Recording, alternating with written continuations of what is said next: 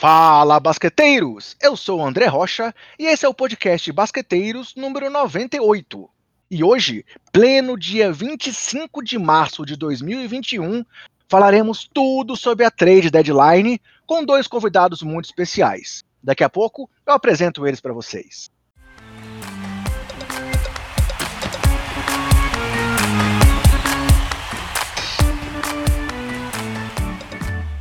Pois é, galera. 25 de março, trade deadline acabou agora há pouco e estamos aqui no calor do momento para comentar a repercussão das trocas e dizer o que aconteceu de mais relevante nas movimentações da NBA.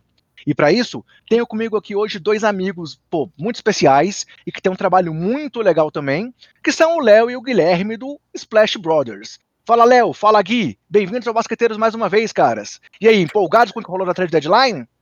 E aí, André, tudo bem? Boa tarde, obrigado pelo convite. Mais um prazer estar aqui contigo mais uma vez. Eu fiquei um pouco decepcionado, viu? Eu esperava mais emoção, esperava que aquela famosa trade, uh, trade exception do Celtics ia ser usada de uma maneira maior, mas tivemos movimentos interessantes, né? Já você, Léo, acho que tá mais empolgado do que o Gui, né? ah, bom dia, boa tarde, boa noite, os ouvintes do Basqueteiros. Prazer estar participando novamente. E eu discordo do Gui. Para mim foi muito mais animado a trade deadline teve bons movimentos e óbvio, né, aquela aquele, aquela chave de aquele pro pro Bulls aquela emoção maior, né, para um torcedor que a gente pegou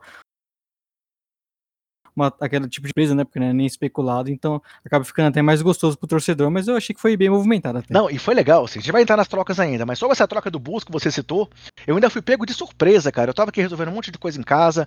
No momento eu estava lavando louça e aí peguei o celular e vi essa troca. Eu falei, agora para tudo, é, saí da, da, da. Parei de lavar louça na hora, até participei da ao vivo lá da live do, do Café Belgrado que estava acontecendo, porque eu tinha que comentar a troca do Bulls. Mas agora então, galera, a gente vai comentar todas as trocas do dia de hoje, mas antes eu vou dar aqueles recados gerais para todo mundo que curte aqui o Basqueteiros.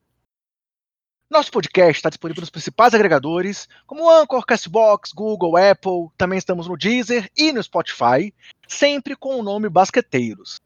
Além disso, você pode acompanhar nosso trabalho também nas redes sociais, sempre com o nome Basqueteiros e o nome do usuário BasqueteirosNBA, sendo o Twitter nosso principal canal de comunicação com vocês. E temos também o nosso trabalho recente, que estamos cada vez tentando fortalecê-lo mais, no YouTube, é, dentro do canal 3.5.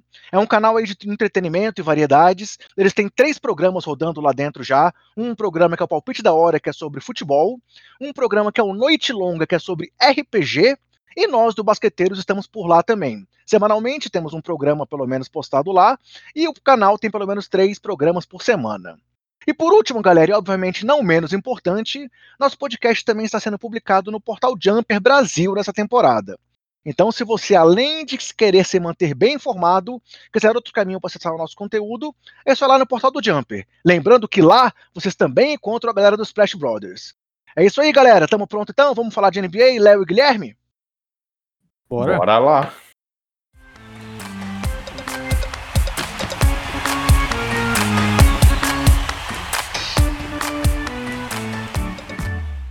Bem, galera, hoje era um dia de muita expectativa para todos os fãs de NBA, a tão esperada e tão comentada trade deadline, onde a gente via aí é, vários times com expectativas de se, se reforçar ainda para essa temporada, né? Como todos sabem, é o período limite para trocas na NBA, e já tinham tido algumas movimentações dentro desse próprio mês de março, mas hoje era aquele dia que estava todo mundo aguardando o que, que o seu time ainda ia fazer para brigar por alguma coisa na temporada 2021 da NBA. Então eu vou só lembrar para vocês primeiro as trocas que já tinham acontecido, citando três, as três que foram mais relevantes nesse mês de março, antes do dia de hoje. Que foi, primeiro, a ida do Trevor Ariza é, para o Miami Heat, em troca do Miles Leonard, que foi lá para o OKC. Ele ainda não foi dispensado não, né, galera? Sabe de alguma coisa? Porque a expectativa era que ele não ficasse por lá, mas ele ficou, né? Eu li hoje, um pouco antes de entrar aqui na gravação, que ele tinha sido dispensado, mas ah. eu recebi naqueles grupos lá sem confirmação é, do Entendi. hoje ou chance oficialmente, mas eu tinha lido em algum lugar que ele tinha sido dispensado. Outra troca relevante pré-trade deadline tinha sido o Phoenix Suns adquirindo o Torrey Craig do Milwaukee Bucks É um reforço ali para a rotação das alas já tão, tão, assim, tão fortes do time de Phoenix. E a ida também do PJ Tucker para o próprio Milwaukee Bucks. É, o Tucker foi junto com o Rodion Curricks e com a primeira escolha de 2022, que voltou para o Bucks, ela estava lá em Houston, enquanto o Houston Rockets recebeu DJ Agustin, DJ Wilson e duas, é, uma escolha de segunda rodada e uma escolha de primeira rodada sem proteção em 2023. Sobre essas três trocas anteriores, Léo, Gui, vocês querem comentar alguma coisa de mais relevante ou vamos entrar logo no quente que é o do dia de hoje? É só um comentário simples. O até pelas movimentações, os valores de alguns jogadores que a gente viu hoje. É, obviamente, o contrato do PJ Tucker é um contrato muito bom, né? Por menos de 10 uhum. milhões. Mas a gente vê que os Bucks estavam, estão realmente num modo all-in e pagaram até um preço, para mim, surpreendente. Ali, uma first desprotegida é, e uma swap first também pique. Então, só, só esse comentário que isso, o, o valor pago pelos Bucks mostra que de fato eles estão indo com tudo e não querem saber muito do valor das trocas e tudo mais. É, nesse é. momento, eles estão com oito vitórias seguidas na temporada, é, correndo ali atrás do Brooklyn e do Philadelphia, e realmente foi um movimento para ir com tudo, né, Léo? É, foi, e foi um movimento, eles anteciparam, né? Geralmente os times muitas vezes esperam a trade deadline até para conseguir o melhor valor, né? E, então o Bucks não quis nem esperar, ele quis antecipar logo a troca. E... Garantiu o PJ Tucker de uma vez, né? Sim, quis, e já pagou logo, como o Gui falou, um preço até um pouco mais acima do que a gente viu outros, outro, com outros jogadores com um nível parecido ali. É realmente o Bucks, a partir do momento que você dá todas as suas escolhas de futuro pro Joe Holiday, esse contrato enorme pro Yannis, eles vão, eles vão querer um all-in, né? Eles querem é agora. Certíssimo. Bem, galera, entrando então aqui para as trocas de hoje, da própria trade deadline, é, falando aí para os nossos ouvintes que eu estou seguindo aqui uma lista do site spottrack.com. É, então, assim, se tiver alguma informação que não esteja é, ainda totalmente divulgada, faltando algum detalhe, entendam, é porque estamos aqui no calor da deadline ainda. Ela, a, a, a, a período de trocas acabou de fechar e eu consegui trazer o pessoal dos Splash Brothers aqui. Então, vou seguir essa lista. Qualquer correção futura a gente vai fazendo lá no nosso Twitter. É bom, é, né, André, fazer essa. frisar isso, porque às vezes a, a, troca sai os movimentos gerais, assim, né? Aí hum, no isso. decorrer do dia a gente descobre que teve uma pique, uma segundo, um segundo round a mais para cá, um jogador que a gente não imaginava ali, o direito de um jogador vindo da Europa, alguma coisa assim. Então, em linhas gerais, o que a gente vai passar aqui são a certeza dos grandes movimentos que impactam a liga de alguma forma. E, e, lembrando que é primeira mão também a opinião do Splash Brothers sobre as trocas, viu, André? Até mesmo antes Perfeito. do nosso podcast. Consegui uma coisa VIP aqui. Valeu pela, pela presença, galera. Obrigado mesmo. Foi muito legal vocês toparem. Eu sei que vocês vão estar mais tarde na live do Jumper para dar a opinião de segunda mão, mas eu sei que no seu podcast vocês vão detalhar muito mais ainda, provavelmente com algum convidado ou não, mas eu também vou conferir quando vocês forem falar sobre isso novamente por lá. Não, essa Vamos semana lá. a gente tá meio que roubou um pouco, André, porque a gente vai aproveitar a própria live do Jumper para ser o nosso podcast. Então, se você Legal. conferir, a gente vai Legal. aproveitar a nossa participação lá, já para aproveitar o calor do momento das opiniões, para divulgar o episódio segunda-feira. Legal, legal. Então vamos lá, galera. A primeira troca que eu, pelo menos, é, foi divulgada no dia. Não foi uma troca assim bombástica, mas eu achei um ótimo movimento do Sacramento Kings é, apesar deles já terem lá o Fox e o Halliburton, eles levaram o Delon Wright, do Detroit Pistons, em troca do veterano Corey Joseph e de duas escolhas de segunda rodada. É algo a acrescentar nessa troca ou vamos seguindo aqui a lista? Vocês que sabem. As que vocês quiserem comentar a fundo, fica a escolha de vocês. É, é o Delon Wright é um cara bom de defesa, né? Tem um número interessante de roubos de bola, então ele pode contribuir para esse time como você bem já comentou, tem um Halliburton, um novato que já chega. É, já chegou essa temporada e brigando até pelo prêmio de novato da temporada, mas reforçar a questão das, é, da armação ali é sempre um movimento interessante e traz uma variação diferente para o time. Eu gosto da, da, da, troca feita pelos Kings. É, você Beleza, tem mais, mais jogadores né, para rotação e, e até com isso eu já imaginei o Kings querendo. É, tinha algumas especulações de alguns jogadores podendo sair, né? Que eles iriam manter o, o núcleo para pelo menos, quem sabe, ali brigar por aquele play, né? Não, não, não, ia ser um time que iria trocar todo mundo e partir por reconstrução. Porque, assim, tanto o Wright quanto o Halliburton entram também na posição 2, né? Então acho que, que, realmente é uma coisa positiva. Enquanto o Detroit simplesmente pegou duas seconds, eu acho que o Corey Joseph não vai fazer diferença nenhuma lá na, no time do Pistons, que é um time que está aí totalmente é, no tank, brigando por uma escolha alta nesse próximo draft. Segunda troca, galera, que a gente vai citar aqui, o Cleveland Cavaliers mandou de Javeio Magui, que era um nome que era quase certo que não ficaria por lá desde quando ele chegou na cidade de Cleveland. Então o Magui foi para o Denver Nuggets para ser ali, o backup do Jokic, enquanto é, o Cavs recebeu o Isaiah Hastenstein e também duas escolhas de segunda rodada, uma em 2023 protegida top 46 e uma em 2027.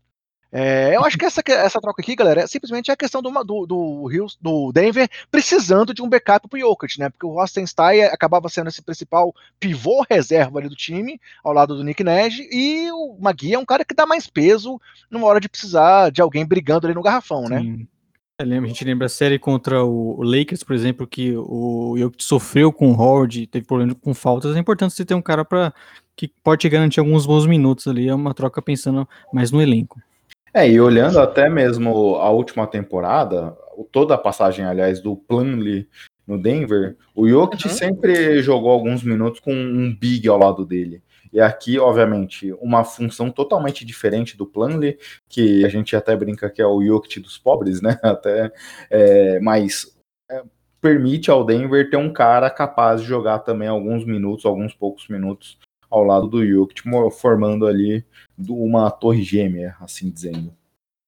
Beleza, eu vou pular agora aqui uma troca que eu acho que é uma das mais relevantes, para gente comentar mais sobre ela lá no final, aqui na minha lista. É, seguindo então com o Denver Nuggets, o Denver fez mais uma movimentação e conseguiu uma troca com o Orlando Magic, que foi aí pro rebuild do rebuild do rebuild, digamos assim. É, o Denver conseguiu o Aaron Gordon, que tinha sido tinha solicitado uma troca e era um nome muito especulado mesmo antes de vazar o pedido de troca dele, e o Gary Clark, e mandando pro Magic em troca Gary Harris, é, RJ Hampton como uma grande aposta, é mais uma aposta para a armação do Orlando Magic, e uma escolha de primeira rodada de 2025, protegida top 5, que se tornaria, é, é, em dois, é, poderia para 2026 e o 2027 com a mesma proteção. Então são três anos seguidos que se a escolha é, não tiver, se tiver ali entre o top 5, ela vai pulando para o ano seguinte. E aí, galera, Aaron Gordon talvez fosse a peça aí que estava faltando para essa segunda unidade, ou mesmo para ser titular aí do Denver, para o time realmente hum. brigar por algo mais aí no Oeste? Eu acho que o Aaron Gordon é um ótimo reforço, né? Ele é um jogador que está sendo muito cobiçado no mercado. A gente vê outros times fortes buscando ele, porque ele é um cara que, apesar de ainda não ter se desenvolvido completamente como a gente imaginava, né, principalmente a questão do jogo ofensivo dele, é um cara que a gente esperava uma evolução maior, só que até por conta um pouco do Magic, eh, não chegou no seu auge, vamos dizer assim, e nem sabemos se ele vai chegar nisso, ele é um jogador defensivamente muito bom, é aquele ala maior, que pode marcar jogadores como o Kawhi Leonard, por exemplo, a gente lembra, inclusive, dele é, fazendo esse papel contra o Raptors, né, na série dos playoffs, quando o Kawhi estava lá, é um cara, esse ala que pode marcar esse, esse tipo de jogador, é muito bom defensivamente, muito versátil nessa questão, Ofensivamente, eu gosto também da movimentação dele sem a bola. Ele tá numa temporada que, apesar de ter jogado pouco, né, ele teve uma lesão, ele tá nos melhores aproveitamentos de três, então coisa que, que pode ajudar o time. E, enfim, indo para uma franquia mais estruturada, um time mais coletivo, um time melhor, que eu acho que ele vai conseguir desenvolver um, um basquete melhor. Então, acho que a troca pro Nuggets e pro Aaron Gordon foram muito boas. É um time que o Nuggets que tá ali naquela briga ali para ser, quem sabe, voltar para uma final de conferência é, no Oeste. É um time que conseguiu se reforçar muito bem e pagou pouco, embora eu acho que para o Magic também tenha sido uma boa troca, pensando só nessa do, do Gordon. E você é, acha olhando... que ele vai roubar a vaga do Millsap, Léo? Ah, eu acho que ele tem... Não, acho que ele vai roubar a vaga. Ele tem muito mais condição, até por conta da questão física, né? Acho que o Millsap é um cara para você ter na rotação até alguns poucos minutos, só que o Aaron Gordon tá muito mais pronto, a questão física dele contribui muito mais, então acho que ele já vem para ser titular. Beleza, Gui, complementa aí. É, é o que o Léo falou. A gente comentava, já imaginava essa troca do Aaron Gordon acontecendo, talvez desde a última temporada, visto no próprio médico o desenvolvimento do Isaac, vindo a seleção do Shumokik, é, e, e dada toda a situação do time, é, essa troca estava muito na cara, até mesmo desde a última temporada, desde o começo dessa temporada, que em algum momento o Aaron Gordon e o Magic já tinham chegado no seu relacionamento, já tinham chegado no fim desse relacionamento. E essa temporada foi comprovando um pouco isso, né? Os números do Aaron Gordon começaram muito estranhos essa temporada, o encaixe nunca foi dos melhores né, nesse último, nessa última montagem do time do Magic com o Clifford. É, e no Denver ele tem um espaçamento muito melhor do que o que ele teve é, no, no Magic. Então, acho que esse é o ponto fundamental para a gente ver, talvez, o desenvolvimento do Aaron Gordon de uma forma melhor. O Léo falou, a gente espera do AD sempre um crescimento, a gente sempre fica, não, esse é o ano que ele vai chegar para 20 pontos e tudo mais, e nunca acontece, a gente sempre ficava nessa decepção, mas acho que agora, dada, dada essa situação, dado o ambiente que ele chega, talvez não os 20 pontos, mas acho que a gente vai ver um basquete jogado pelo Aaron Gordon muito melhor do que a gente viu nessas dois últimos anos no Magic. E ele vem para contribuir, é aquele negócio, né? Desde a saída do Grant na última free agency, uhum. o, faltava o Denver, esse nome, né? Faltava esse ala de força que tem uma que tem que pode contribuir defensivamente, que vai converter algumas bolas ali. É, mesmo que tenha um potencial de entregar muito mais, ele chega para ser o terceiro, quarto pilar ofensivo, mas é uma, é uma segurança, né? Quando a bola cair na mão dele, acho que ele consegue bater para dentro, infiltrar, ele tem um chute de três, como o Léo comentou, talvez não a melhor porcentagem, não é o melhor volume que você quer ver, mas uma porcentagem muito boa. Então eu gosto dessa troca para o Denver. Acho que finalmente a gente viu o Denver fazendo uma movimentação é, ano passado, nessa nesse mesma época, eu e o Léo falávamos que eles deveriam ter trocado o Gary Harris buscando algum outro jogador. Aconteceu, né? É, é algo que Harris, previsto. Além de estar tá sofrendo com lesões mais uma vez, ele vinha na temporada abaixo do que a gente espera dele, né? Então, Sim. realmente, o Denver abriu mão de pouca coisa. O Harris aí machucado, o Red Hampton, que ainda era uma aposta, é, é, ainda, ainda não, é, é um jogador que a gente possa dizer que é, era um jogador efetivo mesmo na rotação, e uma Sim. escolha de primeira rodada que tem uma proteção é, é, até importante, mas que não deve ser uma escolha muito boa por conta do, das boas campanhas do Denver. Então concordo com vocês que foi um belo move. Não conversei ainda com o nosso amigo Gustavo Angeleia sobre essa troca, mas acho que ele deve ter gostado. O, o, o Google tá feliz com outro time dele nesse momento, só para te informar? Mas é, e a gente tá até falando da evolução do Aaron Gordon, mas se tem um jogador que esse é o contrário, né? Só vem piorando é o Gary Harris, é um cara que recebeu um contrato monstruoso, que inclusive é uma a parte importante dessa troca, né? Ele tem um, é, um 19 mais, milhões. Sim, ele tem mais uma temporada ainda, né, de uhum. contrato. Uhum. Então é um, um, contrato grande e pro jogador que não vem entregando, vem tendo muitas lesões. Então esse é um cara que como você falou, né, abriu mão do é, Hamilton, que não estava jogando, é um rookie, uma escolha futura e um cara que pouco por, por produzir. Então o Nuggets conseguiu realmente é, melhorar o seu elenco e o seu time titular, principalmente. Beleza, e olhando. Fala, fala aqui.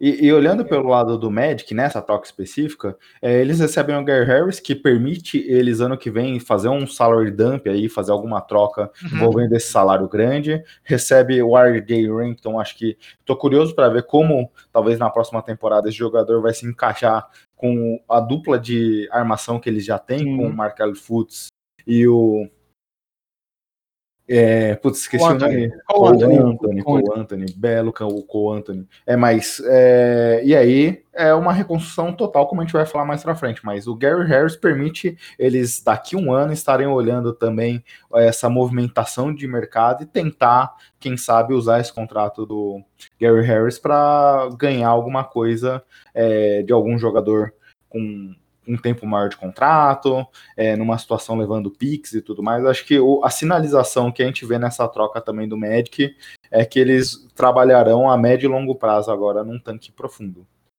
Legal. Seguindo em frente, então, depois de analisar essa primeira grande troca do dia, tivemos uma troca entre o Heat e o Kings, onde o Miami trouxe o Nemanja Belica, um jogador aí que me agrada bastante, espaça quadra, e sei lá, eu acho que é um pouco desse, desse, desse nosso a gente, tem, a gente gosta um pouco desses europeus bigs que chegam na NBA, né? Sim. Enquanto o Kings levou o Mo Harkless e o Chris Silva. Talvez é um grande nome de força nominal. Mas, assim, jogadores que também não eram as principais peças da rotação é, do time de Miami, né? Então, o que, que vocês acham dessa troca? Foi uma, um belo move do Heat levar o Bielica para a rotação deles, né? É, eu vou comentar isso daqui, acho que mais de uma troca, mas para mim me parece pelo lado do Kings que foi aquela situação. É um cara que já estava na franquia há muito tempo, então uhum. provavelmente o front office e o jogador combinaram ali que fazer a troca, é, permitir que o jogador esteja na disputa de alguma coisa essa temporada, já que o próprio Kings não, não brigaria por nada é relevante, talvez o play-in e tudo mais, mas acho que foi muito mais para satisfazer o jogador, para recuperar talvez um prestígio ali do front office.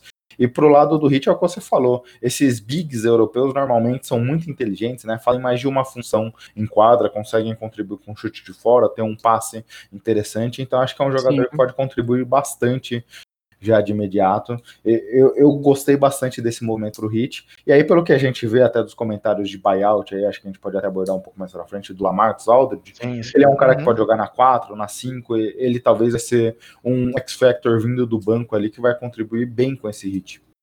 Ainda mais considerando que a gente vai falar mais pra frente também, é, mas o Olinick saiu de lá, né? Então também é, é, era um jogador que, de big que entrava na rotação e abre esse espaço pro Belica, né?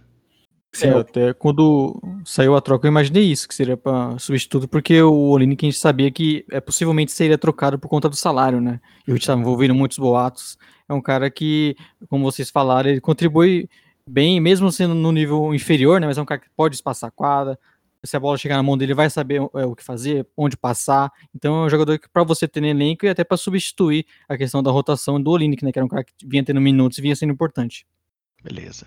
Seguindo em frente, então, uma troca que eu, eu joguei como sendo bem legal, acho que vai, vai dar uma bagunçada aí é, no, no que as duas equipes estavam apresentando na temporada, positivamente, foi a troca em que o Portland Trail Blazers adquiriu Norman Powell, que vinha lá na sua melhor temporada até agora na carreira no time do Raptors, e mandou para Toronto é, o Gary Trent Jr., um jogador que me agrada muito e que, assim, sempre que tem espaço aí na ausência do CJ McCollum, joga bastante, uhum. joga bem, e o Rodney Hood, que também vinha aí voltando de uma lesão que tirou de uma temporada, acho que quase inteira, não sei se foi inteira, mas é, é um nome que pode ajudar a rotação do time do Canadá.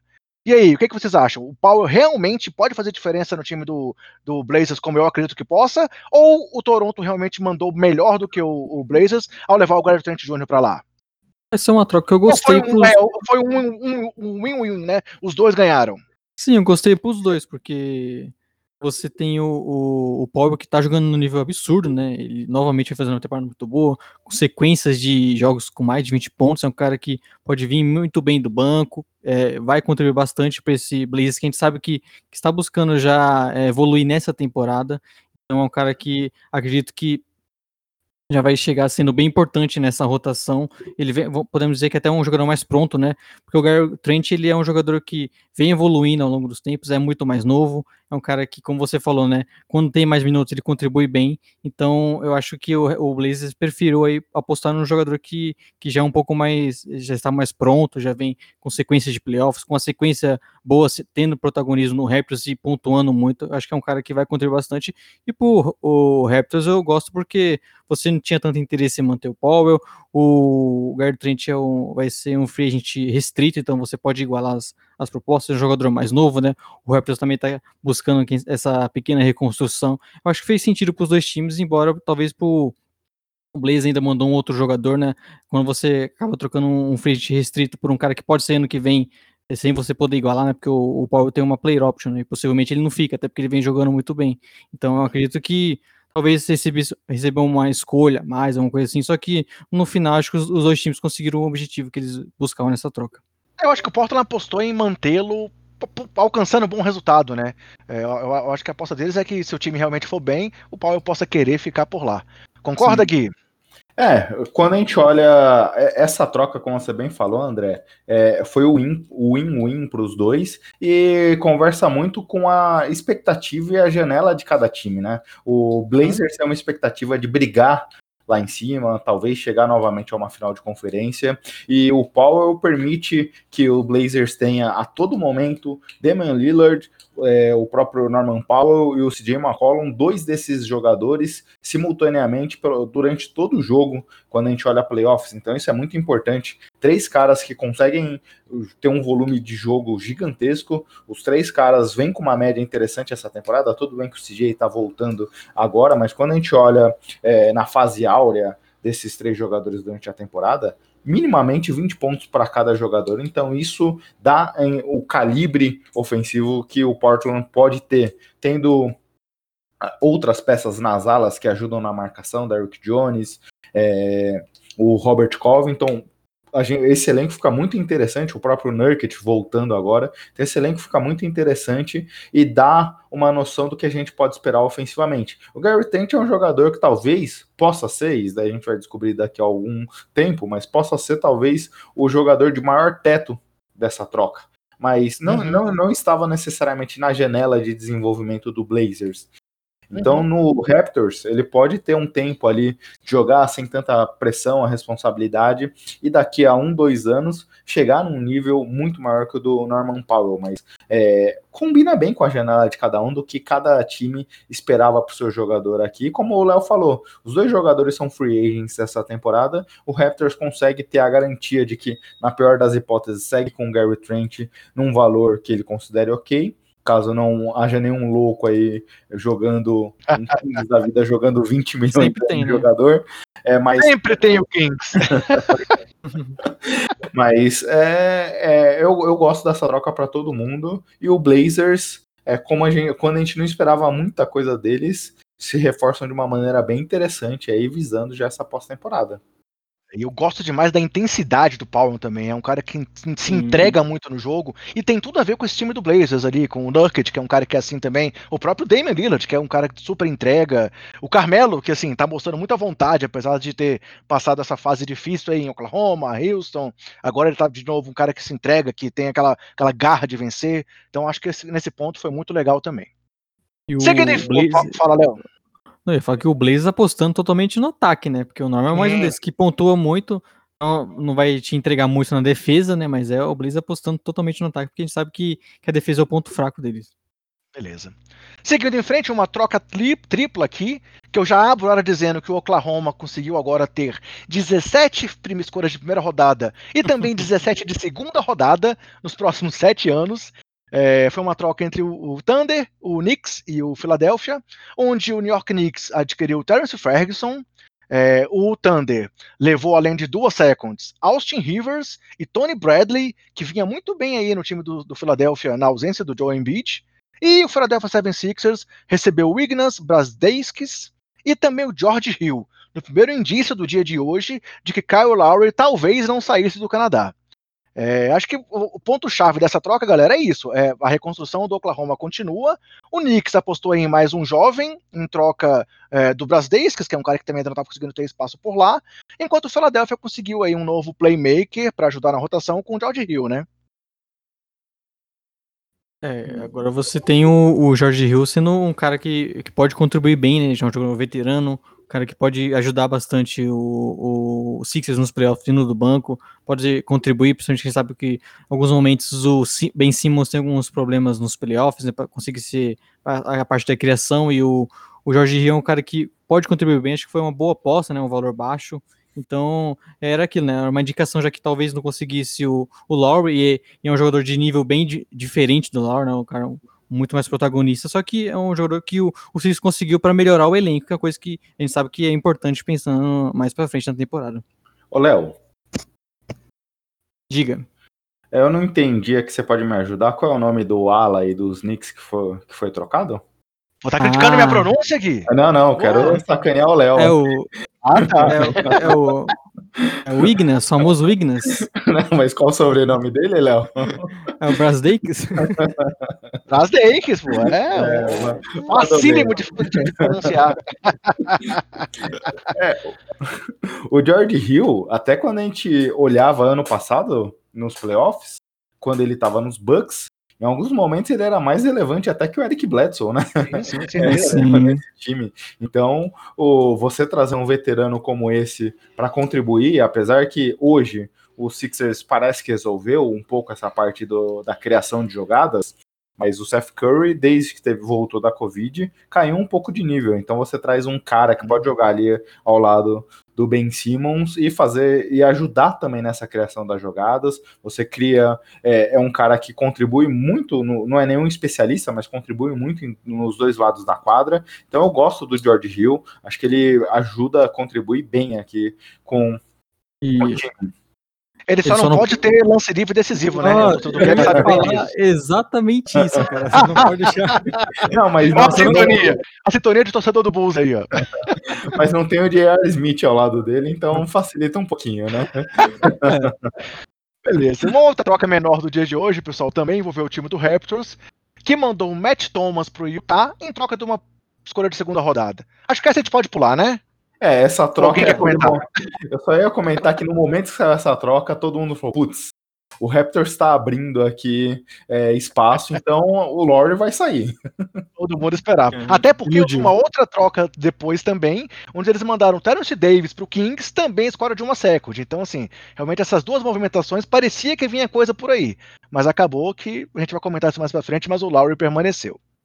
É, outra troca que envolve um time aí candidato ao título foi o Los Angeles Clippers adquirindo Rajon Rondo aí, talvez pensando no que ele pode ter com o playoff Rondo, e mandando para Atlanta Lou Williams, é, uma escolha de segunda rodada, e cash considerations.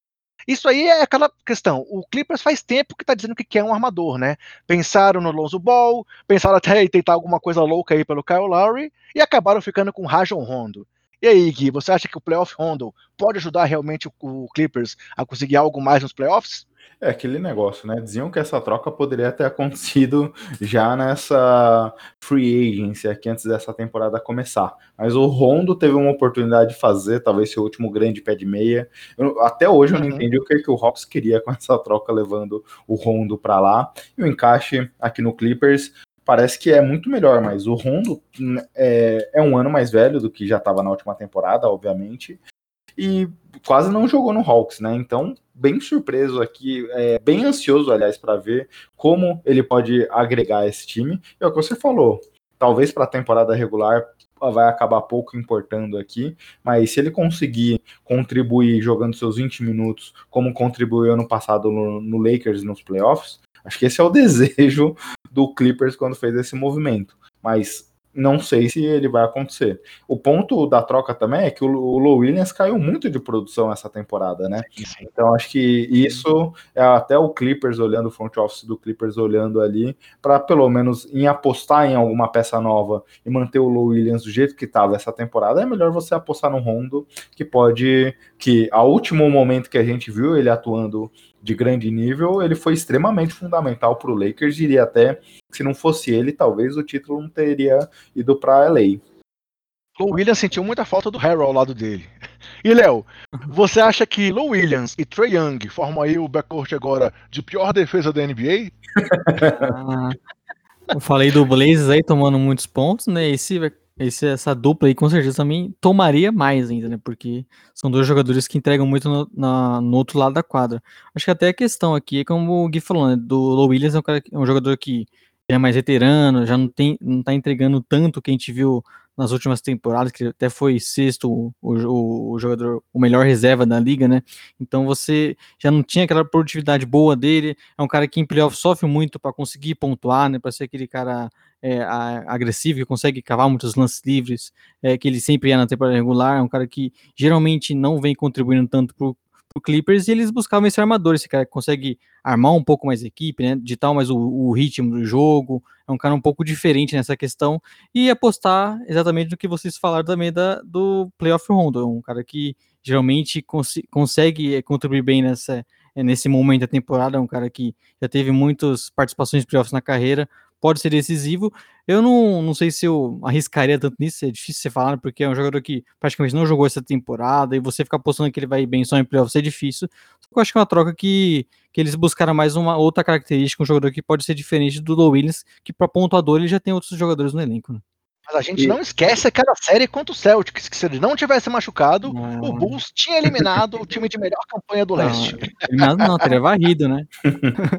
É, e se tem um ponto aí que nos playoffs, o- apesar dos últimos anos, até como o prêmio de sexto homem, o Lou Williams chegava no playoffs e tinha uma dificuldade para ficar em quadra, né? Porque a rotação é Sim, menor e aí ele não conseguia jogar como ele joga contra. Não teria o espaço, né? Uhum. Uhum. E defensivamente ele é sempre um problema. O Rondo é um jogador mais seguro para playoffs, se, se a gente pode afirmar isso, então eu diria que ele é mais seguro. Beleza. Falando agora de duas trocas que envolveram Golden State Warriors e que a gente já pode dizer que parte do Warriors foi realmente a questão financeira para eles, eles diminuírem as suas taxas devido aos salários. Primeiro, eles mandaram o Brad Wanamaker para o Charlotte, Horn o Charlotte é, Hornets, que a gente pensa aí como é uma questão de substituir, pelo menos temporariamente, a ausência do Lamelo na rotação. E eles mandaram Marcus Chris para o San Antonio Spurs em troca de Cad Lalane. Duas perguntas para você, Gui. Primeiro, sonho do, do Pop era treinar o Marquês Chris? E segundo, quem é Cad Lalane? Boa pergunta, viu? Eu nem sabia que ele era vivo. É uma surpresa total, até jogando aqui no Google. É um jogador do Haiti acho que ele estava na Coreia, é, mas sem nenhum conhecimento sobre o jogador, é o que você falou, né? Acho que o Popovich fez, o, os Spurs fizeram essa troca, o Popovich fez essa troca só no sentido de apoiar ali, ajudar o Golden State Warriors é, na camaradagem para poder livrá-los da, das taxas aí de estarem acima do cap, mas como você bem falou, acho que não é uma troca que vai ajudar muito ninguém, só, só vale o comentário aqui. Então, isso é uma prova de que qualquer mágoa por conta lá do lance do Kawhi com o Patrulha já foi, já acabou, né? É, o, e... o, Kerr, e o Popovich sempre foram muito próximos, né? Então, Sim, é acho que o, o Kerr deve ter ligado, feito um afago. Pop, aceita o Chris aí, Pop.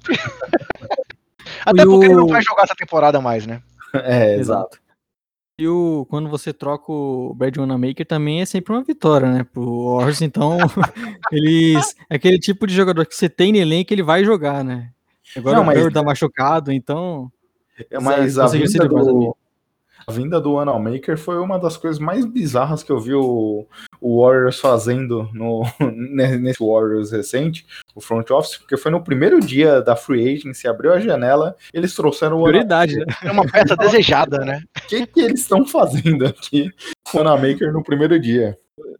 Lembrou quando o Lakers, no primeiro minuto de free agency, pagou uma fortuna pro Mosgov, só que não foi o caso aqui, né? Um contrato mínimo. Sim, sim. Seguindo em frente, uma das assim, acho que foi uma das últimas negociações anunciadas, e essa sim, uma negociação bem relevante, é, foi a troca entre o Miami e o Houston Rockets, onde o Heat também fez uma, um grande move aí, levou o Vitor Oladipo para lá, em troca de Avery Bradley, Kelly Olynyk e um swap pick aí com o time do Rockets. É, podemos dizer aqui que o Oladipo era um dos nomes aí mais comentados nessa dessa é, deadline. Era um nome que até o final parecia que talvez tivesse ficado aí numa pendência, assim como o Lonzo Ball e o Kyle Lowry, que talvez a gente tenha citado aqui, mas a gente vai aprofundar um pouco mais. Mas não, o Miami foi lá e conseguiu levar o Oladipo. E aí, Léo, você acha que foi um, um belo move aí é, de Pat Riley, o mestre das negociações? É, o Rockets não tinha por que fechar muito cedo essa troca, né? Esperar um melhor valor por ele. E parecia que era a segunda opção do Hit, né? Estavam tentando até o final o Lowry. E aí, quando uhum. não, não viu que não daria, buscaram o Oladipo. Eu acho que pro, pro Oladipo é uma, é uma ótimo, né? Porque é um cara que vem sofrendo essa questão de, de ficar mais saudável nas últimas temporadas. A gente sabe como o Hit é geralmente implacável nisso, então ele tenha toda a questão para poder ser saudável, poder jogar o melhor basquete. A gente sabe que o, que o Hit consegue tirar muito isso dos jogadores. Dizem que ele já pensava em ir pro Hit na sendo free agent, é um lugar que ele quer morar, um time que ele quer jogar. Então, é, ele tá no lugar que ele, que ele queria estar, né? Mesmo sendo por troca, ele conseguiu chegar no Hit. E acredito que é uma, uma ótima, pensando no jogador, acho que ele vai poder desempenhar um bom basquete. E pro Hit é um reforço, né? Eles estavam precisando é, de um jogador que, em teoria, pode entregar muito na questão ofensiva, pode ser um arremessador, pode ser um segundo criador, dividir essa função mais com o Jimmy Butler que vem sofrendo um pouco em alguns momentos, então é um cara que tem muito talento e, e, ficando saudável, acho que ele pode contribuir muito. Acho que foi uma boa troca pro Hit, até porque é aquilo, mesmo que não, não dê tão certo e ele acaba, sa acaba saindo depois, você pagou pouco pelo jogador, então é uma Sabe. ótima aposta e, e, tem um teto muito alto, né? Que se o Oladipo chegar próximo do que a gente já viu né, na sua carreira, o Hit, que já era um time forte, sobe até um pouco de patamar. Então acho que foi uma ótima aposta, um bom valor que o Hit conseguiu pagar. Era isso que eu ia te perguntar, Gui. É, foi um preço muito baixo que o Hit pagou pelo Oladipo, né? Pensar aí que o Oladipo, um tempo atrás, era um jogador aí All-Star, muito é, é cobiçado na liga. É, agora, sim, foi, foi comentado que ele poderia ir para vários times que teriam interesse. Até o próprio Lakers foi citado aí como um time com interesse em tentar uma troca pelo Oladipo. Sempre, né? E o Hit pagou muito barato, né, Gui? É, o Rockets estava naquela situação. O Léo, acho que comentou isso ontem no nosso Twitter, que talvez a troca do Oladipo saísse nos minutos finais ali da janela, porque o Rockets ia esperar até o último segundo. E essa situação do Oladipo já dá diversos sinais de que ou queria o máximo, ou ele queria rumar ao hit nessa próxima free agency, acho que deve ter afastado muita gente de oferecer uhum. muita coisa nesse jogador. Então é um pouco dessa situação. Putz, não sei se eu vou conseguir mantê-lo. Será que vale o investimento? A gente não sabe o que o Rockets estava pedindo efetivamente, mas quando a gente olha o valor, muito baixo, né? E aí o, o Rockets nessa situação, é, a troca do Harden acabou virando quatro first picks do Brooklyn Nets. E essa, por exemplo, tem de 2022, que deve ser baixa. Cinco swaps picks, uma dessa do Heat, é, a própria do Nets essa temporada que não deve acontecer, o Avery Bradley, Kelly Olynyk, Dante Exxon e só. É, então, tirando as picks, é, é, assustador o valor que o Harden, que pelo pouco tempo de jogo aqui nos Nets já tá brigando pelo MVP, assusta, né? Então, acho que essa temporada pro front office do Rockets acaba sendo para esquecer, porque nenhum dos movimentos parece que eles conseguiram explorar o máximo do que os jogadores deles tinham de potencial. É, e quando a gente olha o Hit, Drag, Tinan, o próprio Ladipo pode jogar nessa armação, Hero, Butler, Robinson, o Duncan Robinson, Lamarcus Aldridge é muito ligado ao time, Igodala, Larisa, Adebayo, Bielitsa. Então é um time que, como você falou bem, André, é, mais uma vez, chegando próximo dos playoffs, a gente vê o, o Hit se reforçando. E será que vai conseguir dar aquele crescimento agora? Tem elenco para isso. Então eu tô gostei bastante das movimentações aqui do Hit hoje e pelo preço foi muito bom. É, Pat Riley mais uma vez mostrando aí que ele, que, que assim como na trade deadline passada, ele fez movimentações cirúrgicas, né? levando para lá o Jay Crowder e quem que chegou na deadline junto com o Crowder ano passado? Vocês Godala. E Godala, exato. E agora também levando o Bielitsa e o Oladipo, é, mandando muito, muito bem. É, mais uma troca que eu gostei bastante, particularmente. Acho que foi um, um, uma movimentação. Eu esperava uma movimentação talvez mais, mais aguda do time do Mavericks, mas gostei muito do que eles fizeram. Que foi a aquisição do J.J. Redick e do Nicolo Melli, do Pelicans, mandando para New Orleans o James Johnson, o Ellis Yondu e uma second do, da próxima, do próximo draft. É, o Redick não vinha tão bem assim lá no New Orleans, mas tanto ele quanto o Melly tem tudo para ajudar no espaçamento e receber muitos passes para meter bola de três do Doncic, né, galera? Exato, é um até pensando que eles perderam o Seth Curry, né, não conseguiram recompor ainda esse jogador que pode vir do banco, é um grande arremessador, pode jogar com os titulares muitos minutos também. O Ed que é um cara que não vem na sua melhor temporada, mas contribui bastante nisso, pensando nos arremessos de três que o time está sempre buscando, e o, o, Dallas que vem melhorando na sua, vem melhorando nas últimas partidas, vem conseguindo uma sequência boa de vitórias, é mais um reforço para o elenco deles, é importante aí na briga pelos playoffs, né? Sim, é, sim. O... E aí, o, o Red, que ele não vinha na sua melhor temporada, mas se, até que pontos também foi uma situação dele, porque quando a gente vê, por exemplo, o que ele já foi, fez ano passado, é, ou a própria temporada toda que ele passou no Clippers, o Red, que é um cara que precisa ter as jogadas desenhadas para ele sem a bola. Exatamente. Pra bem, né? Então, até que ponto. Uhum. O time tava, o Van Gundy estava conseguindo explorar isso vendo o Pelicans jogando, eu não, eu não via muito dessa movimentação uhum, do Red. Perfeito. Então acho que pode ser um ajuste simples ali, é, ele já consiga voltar a agregar o time. É, acho que esse é o ponto. Eu gosto muito dos Mavs, eu até colocaria os Mavs é, nas movimentações, pelo pouco que pagou, como um dos ganhadores da janela, porque eles tinham claramente, quando a gente olha o ataque ano passado, foi o melhor ataque da NBA, tudo bem que esse ano vai ser superado por uns 5, 6 ataques, mas o que era o diferencial além do Don't? Era essa movimentação sem a bola que o Seth Curry trazia e o alto aproveitamento dele. E uhum. isso, tanto o, como o Don't consegue é, movimentar o jogo e faz com que a marcação adversária coloque um, dois jogadores ali sempre atentos no Don't. E essa movimentação sem a bola do Seth Curry aí esse esse duo conseguia abrir o jogo para os demais jogadores. Aqui se o JJ Redick conseguir emular um pouco, e ele sempre fez isso na carreira, esse jogo sem a bola, esse volume de bola de três, eu acho que tem tudo para ser uma boa dupla aqui. É, obviamente o, o JJ Redick deve jogar seus 25, 25 minutos, mas eu acho que ele vai ajudar demais esse ataque dos Mavs. Perfeito. Foi isso, foi mais ou menos isso que eu falei na minha participação lá na, na live do Belgrado também. Que o, o Redick não rendeu tanto também pelo, pelo aproveitamento dele no time esse ano. Não, ele não, uhum. Parece que ele não tinha espaço nesse time do, do, do Pelicans dessa temporada é, e por isso que ele não estava rendendo. Eu concordo contigo. Já em Dallas, ele vai ter ali é, é, é, é o Porzingis fazendo aqueles screens para ele na cabeça do garrafão, que nem o Embiid fazia para ele receber a bola é, ainda com, com, com, a cobertura do, do Embiid e fazer os arremessos de três. E o Melly eu acho a mesma coisa. Assim, tudo bem que ele já tem lá, lá, lá outros jogadores que espaçam a quadra, mas o Melly também, o ponto-chave dele é, é a questão das bolas longas. Né? Então, concordo com vocês que foi uma bela movimentação do time de Dallas Dallas, que é um time que começou decepcionando muito na temporada, mas já teve aí um crescimento e está mostrando que eles podem também brigar por alguma coisa mais, mais à frente. Seguindo em frente, então, galera, mais uma movimentação aí do Orlando Magic nesse rebuild do rebuild do rebuild, como a gente comentou. É, mais uma movimentação aí que eles liberaram um grande salário, é, tentando espaço aí para o futuro. É, foi o Boston Celtics usando o espaço que eles tinham lá da troca ainda do Gordon Hayward, o espaço financeiro que eles tinham, é, é, a, a Trade Exception, para levar o Evan Fournier para Boston e mandar para Orlando apenas duas seconds e o Jeff Teague, que foi um cara que assim, eu pelo menos tinha uma esperança de que ele seria uma peça importante ali na segunda unidade é, do time do, do, Boston, e mesmo com Campbell Walker ele não conseguiu reentregar, e agora o Boston acaba se livrando dele em troca do Fournier.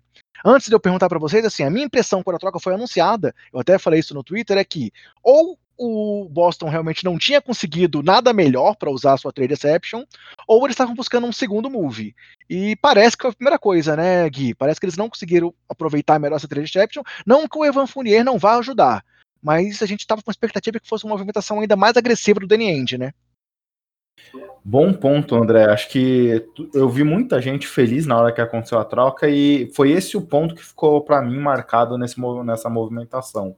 É, obviamente, foi barato, quando a gente olha só duas seconds, é, não deveria ter acontecido. Todos os torcedores do Magic que eu conheço estavam bem chateados com essa movimentação, porque o Fournier é um jogador de 20 pontos por temporada. Mas do lado do Celtics, eu esperava uma, uma movimentação muito mais agressiva. Por exemplo, a gente vai comentar daqui a pouco da troca do Vucevic.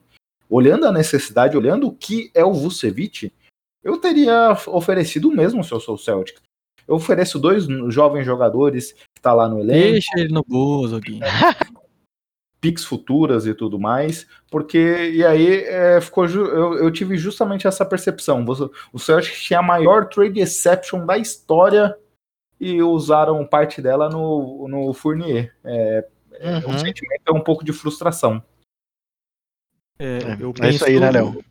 Eu penso mesmo também. A primeira impressão é, putz, eles não poderiam buscar outros jogadores. Até era especulado muito o próprio Aaron Gordon no Celtics, né? Então você imaginava uma troca maior, algum jogador que o Celtics pudesse aproveitar mais, que, que desse realmente um, um, um up nesse time que vem precisando. Só que pensando só na troca, né, acho que foi boa pro Celtics, porque eles conseguiram o Evo Fournier, que é um cara que contribui muito ofensivamente. A gente viu que o ataque do Celtics está é muitas vezes meio emperrado, então um cara que consegue arremessar, que consegue criar o seu próprio arremesso. A gente viu até na noite passada contra o Suns ele definindo a partida.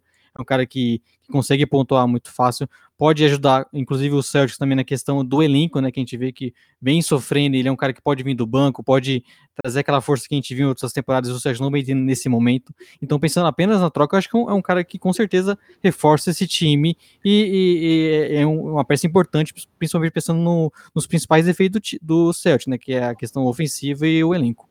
É, quando a gente olha, né, Léo, ele pode emular um pouco o que o Hayward fez ano passado, que também vinha do banco. Ele é um cara uhum. que ajuda essa segunda unidade, coisa que o Celtics tem essa dificuldade também. Isso, fez falta pro Boston, né? Era, uma, era, um, era um espaço na rotação que tava, tava em branco desde a saída do Gordon Hayward, né? Sim. E aí dá. E, e, quando a gente vê o basquete que o Kemba Walker vem jogando até aqui essa temporada, que vem sendo bastante preocupante, você pode ter uma formação diferente, com Smart, o Fournier, é, os dois JJ e um pivô, você consegue também ali, de certa forma, é, dar um tempo maior de descanso pro Kemba Walker, de recuperação e tudo mais. E o time, os cinco pelo menos titulares, não, não deixaria tanto a desejar. E a gente vai falar também um pouquinho mais para frente, mas o Boston ainda pode vir forte aí no mercado de buyout, né? É, passando então aqui para as últimas duas trocas, vou fazer, vamos fazer aqui um dois em um para fechar as movimentações de hoje. E deixamos aqui para o final por um motivo é, bem interessante, foram as movimentações aí envolvendo o Chicago Bulls. Começando pela troca que envolve o Orlando Magic, que foi talvez aí, além, claro, as saídas do Funier e do Gordon já foram muito impactantes pela liberação de espaço e pela, pela realmente partir para tudo novo lá no time do Magic, é, apostando só na molecada, mas teve a grande troca que foi a troca do Fournier, do Vucevic, né? É, o Chicago recebeu o Nikola Vucevic, além do Alfaruq Amino, e o Orlando recebeu em troca o contrato expirante do Otto Porter, é, o Wendell Carter Jr., além de duas escolhas de primeira rodada, uma 2021 protegida top 4 e uma de 2023. Além disso, eu vou já juntar as duas trocas, depois a gente analisa todos os times envolvidos. Teve outra movimentação envolvendo o Chicago Bulls, em que o time de Chicago recebeu o Daniel Tais, mais uma troca envolvendo o time do Boston, que também pode significar que eles vão forte aí no mercado de buyout, além de receber o Troy Brown Jr., enquanto o Boston Celtics recebeu o Moritz Wagner e o Luke Cornet, o Wagner estava no time do Washington e o Cornet estava no time do Chicago, e o Washington recebeu dois jogadores do Bulls, o Chandler Hudson e o Daniel Gafford. É, eu vou dar aqui, eu, antes, antes da minha opinião, então, eu vou começar pelo Gui, nesse caso, para depois eu e o Léo é, comentarmos também. Poderem, aí, Poderem Podemos dizer, Gui, você, você como uma pessoa isenta nesse momento, a gente pode dizer que a grande movimentação dessa deadline foi essa criação do Vucevic pelo time de Chicago, cara? Não só a grande adição, mas para mim o grande vencedor aqui, o Chicago Bulls, quem diria, depois de muito tempo, é o vencedor da maior troca da trade deadline. Vucevic, a gente precisa lembrar que nos últimos três anos foi duas vezes All-Star. Um jogador uhum. que, se o próprio Wagner, quando conversávamos com ele, Wagner Vargas, que tem um Magicast, uhum. torcedor do Magic, ele falava que se o Orlando tinha a quantidade de vitórias que tinha essa temporada, era 100% graças ao Vucevic. É, então, isso mostra o impacto desse jogador na franquia. E aí, quando a gente vê o, os comentários de que pivôs estão em decadência, não estão. O, o Vucevic está à prova disso, de como ele tem um impacto gigantesco se o time conseguir explorar o seu jogo para tirar o melhor dele do time. Vucevic é um jogador fantástico. É, sem dúvida, um dos 5, 10 melhores pivôs da NBA atualmente, 10 sendo bem conservador. Então eu gostei bastante desse movimento. É, eu acho que o valor não, não foi tão caro assim. Valeu o risco, obviamente. O Wendell Carter Jr. É, é um jogador que vinha, que vem numa evolução. Acho que vem sofrendo muito com lesão, isso é um problema, mas só que a gente vê o talento quando ele tá jogando. E duas first picks é um preço bem ok para você trazer um dos melhores pivôs da NBA. É, gostei bastante da movimentação, gostei da vinda do Thais, que é um bom reserva. O time tinha estava tendo que jogar com Tad Young de pivô em alguns momentos, porque tinha uma deficiência é, nessa posição. Agora consegue ter dois jogadores muito bons. Talvez quando a gente olha toda a NBA, talvez um dos um dos cinco melhores pivôs titular e um dos cinco melhores pivôs reservas. Então o, o Bulls é, dá um salto gigantesco. Eu comentava com o Léo é, em algum momento na live do Jumper que o Bulls para mim era uma incógnita do que a gente poderia esperar, porque ano que vem é ano de discussão de renovação do Zé Clavini, que vem numa temporada fantástica. Mas a gente falava, putz, com esse elenco, será que a janela do time é buscar uma renovação com ele, já pagar o máximo, ou se desfazer desse jogador e olhando mais para o futuro? Acho que hoje tem a prova que esse Orlando, que o Chicago Bulls vem com tudo aí para brigar, para tentar voltar aos playoffs depois de quanto tempo vocês devem estar tá sofrendo bastante com isso. E do Orlando Magic, acho que eles mesmos falaram, né, que é, não queriam trocar, mas quando receberam a proposta acabaram cedendo. Toda a movimentação do Magic hoje, é, acho que a gente pode discutir depois de vocês falarem do Bulls. Eu achei muito questionável todos os movimentos do Orlando Magic nesse dia. É, o, o, o Lavine tem mais um ano de contrato, né? 21, 22 ele ainda tem contrato com o Bulls. Sim. E é uma dupla, assim, dupla Vucevic e Lavine tem que ser muito respeitada, até pelo que os dois têm jogado na temporada, né? É, e assim, lembrando que para a próxima, próxima free agency, o Bulls tem um espaço muito grande para tentar trazer ainda um próximo terceiro grande nome. Porque assim, tudo bem que eles liberaram esse salário aí do Otto Porter, mas sei lá, eles podem fazer alguma outra movimentação liberando o Ted Young, eles podem liberar um espaço para tentar trazer um terceiro nome ali por, algo em torno de 15, 20 milhões, que pode ser considerável. Acaba o contrato do Felício, então assim, ainda há uma possibilidade de tentar trazer um terceiro nome para compor aí essa, essa, essa, rotação com esses dois All-Stars que o time tem no elenco agora. Não, e aí, Léo, André, fala, fala aqui. O Felício não vai receber uma extensão de uns 15 milhões? Uh, acho que não, acho que não. A, acho que ele tá voltando pro NBB temporada que vem. Talvez o Spurs ouvi falar de um interesse, viu, Gui?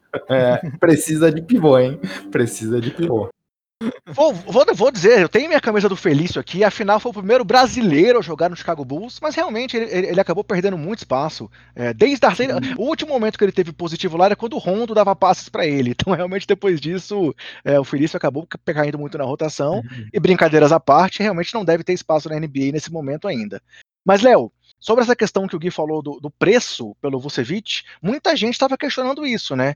Mas você, como torcedor do Bulls, é, Wendell Carter realmente sofrendo com lesões. E duas piques. Se o time do Chicago está tentando algo mais, essas piques acabam sendo piques que não vão ser tão altas assim. Você achou caro ou não? Você achou que realmente valeu a pena pagar isso pelo Vuce? eu acho que foi um preço bom que o time do Bulls pagou. Por mais que seja arriscado, né? A gente sabe que o Bulls tá longe de ser uma, uma franquia que você carimba nos playoffs nas próximas temporadas. A gente tem muita. O time que está se formando ainda, tem muitos jogadores jovens, então não é, não é cravado que o Bulls vai estar nos playoffs. Né? Tipo, quando o Bucks troca suas picks futuras, a gente sabe que possivelmente são picks de, de um time que está ali brigando no topo da conferência. O Bulls é um, uhum. movimento, o Bulls é um movimento um pouco mais arriscado. Até talvez isso tenha ajudado a, a por exemplo, o Magic aceitar essa troca, né? Visando talvez o, uma, um, um, time do Bulls não tão forte. Só que é um valor baixo, até você ter o Bucks. Por exemplo, o Bucks deu três escolhas de primeiro round num inspirante, né? Que foi o, o Joe Holiday.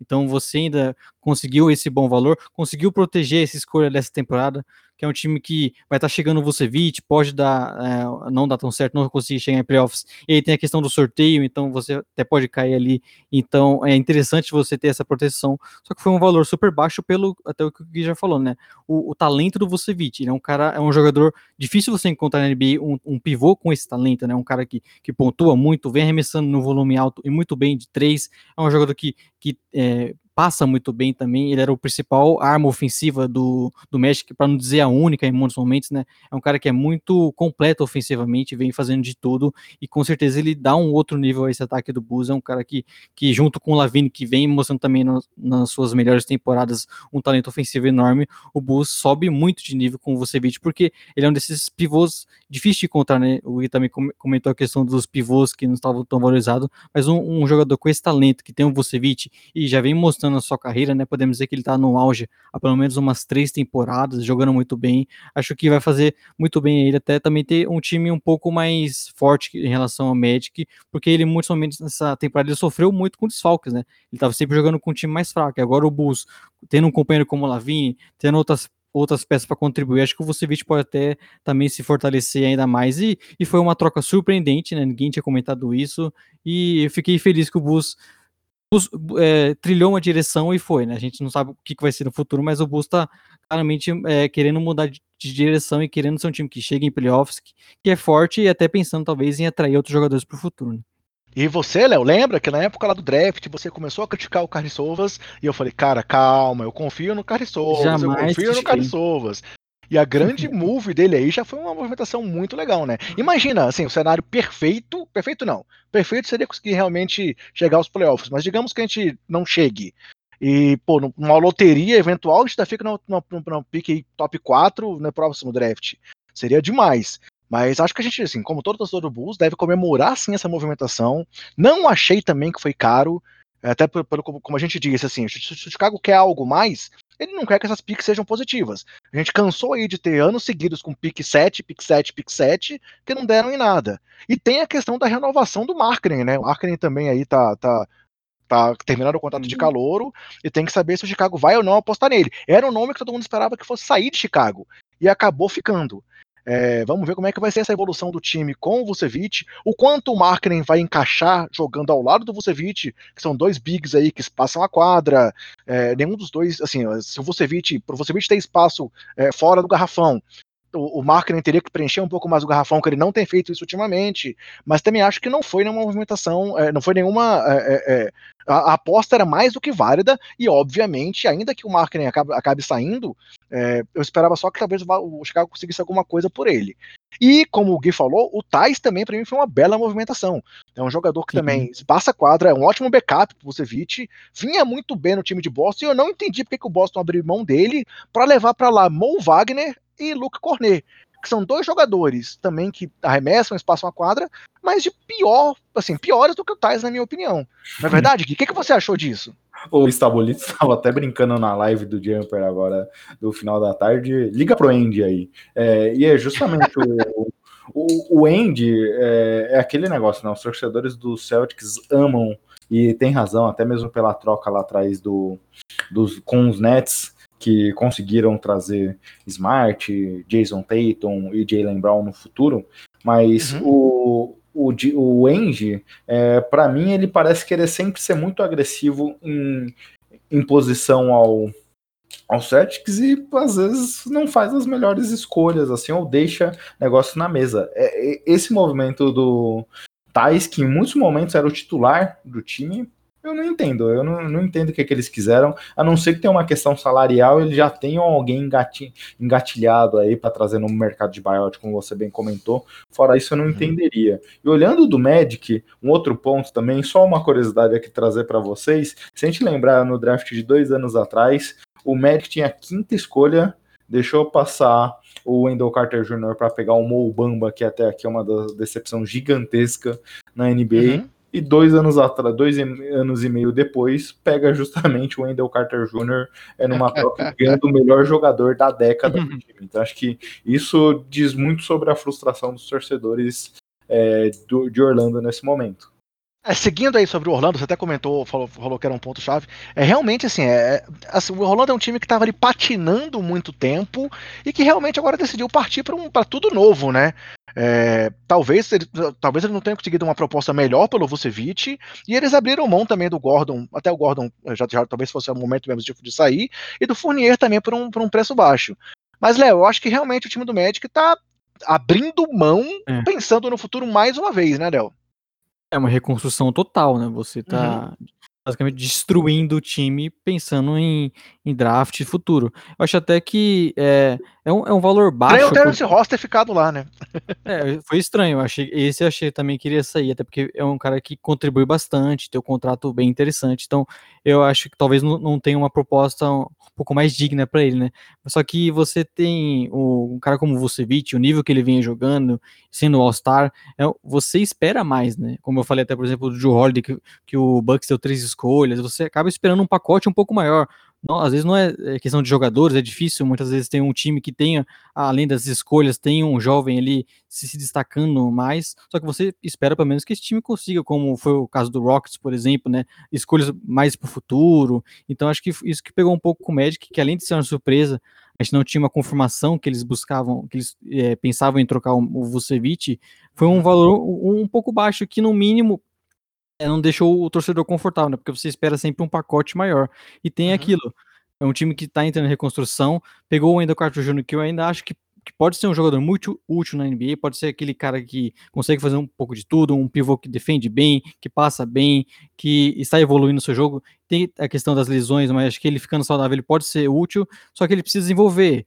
O Magic pegou outras escolhas de draft que são jovens que você vai pegar futuro que você precisa desenvolver. E conhecendo o Orlando, não é isso que acontece sempre, né? Não são, eles não conseguem desenvolver muito esses talentos.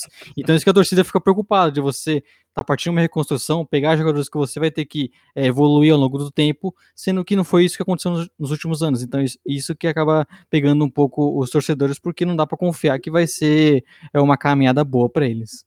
E agora, como você queria um tempo atrás se livrar do Vucevic na nossa Liga de Fantasy, na Liga 9, manda ele para mim agora, pô. Agora que jamais ele vai sair, né? Você sabe disso. Beleza. Seguindo então, galera, a gente, a gente fechou assim as trocas que aconteceram nessa deadline e tem os dois nomes que eram muito comentados que seriam trocados, mas que não saíram. que são o Lonzo Ball no Pelicans e o Kyle Lowry, que a gente já citou bastante aí dos times que estavam interessados nele, mas que continua lá no time do Toronto. É, com relação ao Lowry, cara, eu acho que talvez hoje já até ultrapassou o DeRozan como o principal nome da história da franquia, e as, acredito que os, time, os, torcedores do time do Raptors estão felizes com isso. Quando eu tive aqui comigo, é, é, é, há, acho que três ou quatro edições atrás, é, a minha conversa com o Rafael do Raptors Brasil, ele era um cara que, por exemplo, não queria que o Lowry saísse, mas tem aquela questão, é último ano de contrato tal, por isso que havia tanta especulação assim. É, já o Lonzo, muitos times estavam interessados, mas pelo visto o Pelicans não recebeu a proposta que eles gostariam para abrir mão do jogador uhum. promissor e que vem muito bem nessa temporada, né? Então, Gui, começa você. O que, que você achou das, das questões envolvendo o Lonzo e o Lowry, que permaneceram, respectivamente, em New Orleans e no Toronto?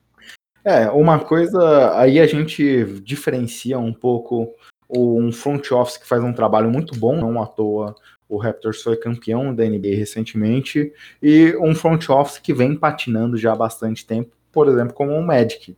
É, tava claro que, dada a situação do Raptors essa temporada, o, o Laurie não contribuiria porque o time está partindo para uma reconstrução e tá claro essa temporada que eles querem perder. É, mas é, o, o Masai Ujiri aparentemente deixou claro que qual era o valor que ele queria. O Hit ligou para eles. Opa, beleza, fazemos a troca. Você vai mandar o Hero? Ah, não, não manda o Hero. Ah, então também não tem negócio. Sixers ligou para ele. Opa, você vai mandar o Torres Maxey e o Matisse Tybalt? Não, não vou. Manda um deles. Ah, então não tem negócio. Opa, o Lakers ligou, tá bom, você vai mandar Tyler Horton Tucker? Não, não vou. Então é melhor ficar com um jogador do que fazer um negócio que não seja o melhor acordo possível. É um pouco do que a gente viu o Ivan Fournier por duas seconds. Não, eu preciso me livrar do jogador, porque não é o interesse da franquia nesse momento, é inspirante, vou trocar por qualquer coisa. O Masai Ujiri falou, não, não vou trocar por qualquer coisa. Sim. Contribui, obviamente, o fato de ser o maior ídolo da franquia dos Raptors, mas a postura do Masai Ujiri precisa ser exaltada aqui. Tinha o preço estabelecido para o jogador, e não abriu mão da sua posição para tirar um melhor acordo possível para o Raptors. Eu acredito que assim, deve haver alguma combinação entre eles, e que se não vier nenhuma proposta absurda é, na próxima na, na, na free agency, assim, algum contrato que realmente surpreenda pela idade do Lowry, ele vai renovar com o time do Canadá para encerrar a carreira por lá, né? É, estão falando do maior, como o Gui falou, né, o maior jogador da história da franquia, um cara extremamente importante, que ainda contribui muito. Então não é o caso até do Oladipo, por exemplo, que o Rocks não tinha nem sentido manter ele. Estamos falando uhum. do, do Lowry, um cara extremamente importante para a franquia.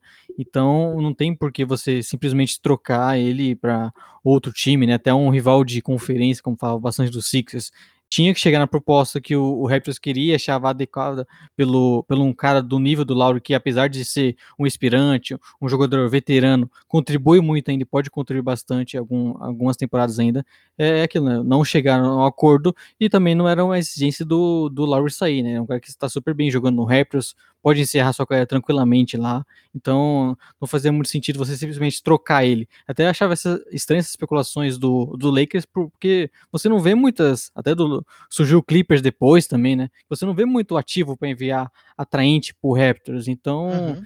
a gente sabia que era provavelmente o Heat ou o Six, só que eles não quiseram abrir mão de, de mais escolha de draft, dos seus principais jovens, e, e acabou que é, é cômodo pro Raptors manter, porque é o Lowry, né? Você, você quer pelo menos ter um cara desse na sua franquia. E um ponto-chave que você falou aí também, né? Eram rivais, então se eles não se o, o Masai não conseguisse algo bom em troca, por que fortalecer o time do Heat, fortalecer o time do, do Sixers, sem conseguir algo que ele realmente se interessasse, né? Então, muito bom esse seu comentário também sobre a questão de serem rivais de conferência. E, e o, o Raptors não é aquele time que, como o Magic, né, que está pensando em reconstrução a longo prazo. Sim, não, sim. Já, tem, já tem Van Vliet, tem Siakam, é um time que pode, é, uma escolha de draft sendo importante, voltar a estar em playoffs e voltando a ser forte na temporada que vem. Então é um time que vai desmontar tudo. Então é, você acaba até, muitas vezes podendo pensar nisso realmente. Né? Vou reforçar um rival aqui. Então acho que foi isso que aconteceu com o Raptors. Léo, e com relação ao Lonzo, assim, até, até por exemplo, o próprio Chicago foi envolvido em rumores. Eu, eu, eu conversei muito com o Gilson Makimoto recentemente. Na verdade, faz tempo que ele fala comigo dessa troca, é, de uma troca de Lonzo por Larry e outras coisas assim. Sim.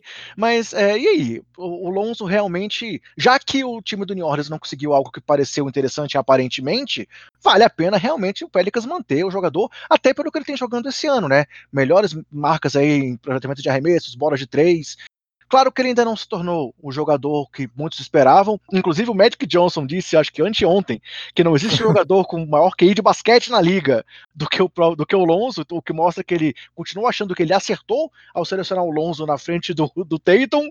É, mas, assim, só voltando ao Lonzo, acho que o Pelicans também acertou, né? Também era um caso que, se não viesse algo que, que fosse o que eles quisessem, não tinha por que mandar o Lonzo por qualquer coisa nessa temporada. Se fosse temporada passada, eu até entenderia eles querendo se livrar do Lonzo, mas esse ano ele tá entregando, né, Léo? Exato, é um cara que vem jogando muito bem e, e, ainda é jovem, está evoluindo, né? No próprio Pelicans ele evoluiu demais essa questão do arremesso de três, que era um problema na sua carreira.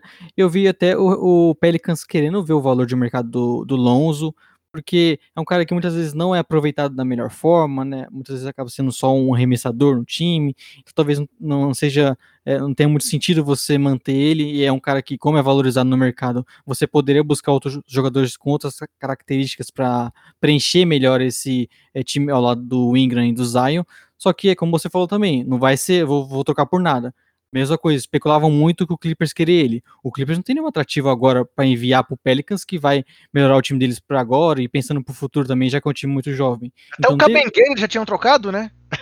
é, não, tem, tem sentido você simplesmente trocar o Lonzo para se livrar é dele. É um cara que você pode manter na sua franquia, vem jogando bem, você pode renovar depois por um contrato é, não tão alto, a gente não sabe qual vai ser o valor dele. Ó, oh, eu então, não duvidaria, hein? não duvidaria um Knicks da vida oferecer uns 20 milhões aí, 20 é, milhões. Acho que até talvez isso vocês é, eles estavam é, olhando o mercado para saber qual o interesse, qual, quantos times têm interesse, quais seriam possíveis é, é times que ofertariam pelo Lonzo. Só que é aquilo, você não vai trocar o jogador por nada, às vezes é melhor até manter, e mesmo que você não renove depois, pode fazer uma Sagan Trade, pode buscar outros caminhos para o Lonzo, trocando depois, porque é um cara que tem muito valor, é muito jovem, não, não tem sentido você simplesmente trocar como é o que é, alguns times achavam. Né? Beleza, seguindo em frente aqui então, falar agora sobre a questão do mercado de buyout que depois aí do Oladipo ser trocado, temos dois grandes nomes aí no mercado que são dois jogadores que não estão mais sendo nem aproveitados pelos times que eles estão, que são lá Marcos Aldridge e André Drummond. E aí, por tudo que aconteceu hoje, cada um desses nomes tem uma grande especulação envolvendo é, é, os, os, destinos que eles podem ir. O Aldridge, que já foi, inclusive, já, segundo, acho que foi o Chance que soltou é, inicialmente, já foi feito o buyout dele pelo time do San Antonio, e o Miami Heat vem fortíssimo aí para poder conseguir, além dos reforços que ele já conseguiu, do Bielica e do Oladipo também tentar levar o Aldridge para lá, enquanto o Drummond especula-se que os movimentos do Celtics foram para poder ainda ter algum espaço aí até considerando a questão da, da, da trade exception, para tentar ter espaço para levar o Drummond para lá. Por isso que eles não gastaram todo o valor na negociação do Fournier. Então, Gui, começando por você, já que o Aldrich era jogador aí do seu Spurs. Você acha é. que talvez esses sejam realmente os dois destinos que esses caras vão ter? Ou você vê algum outro time parecendo forte para levar um desses dois nomes? O, o, o Aldridge, o que tudo indica, é o caminho do Miami Heat, né?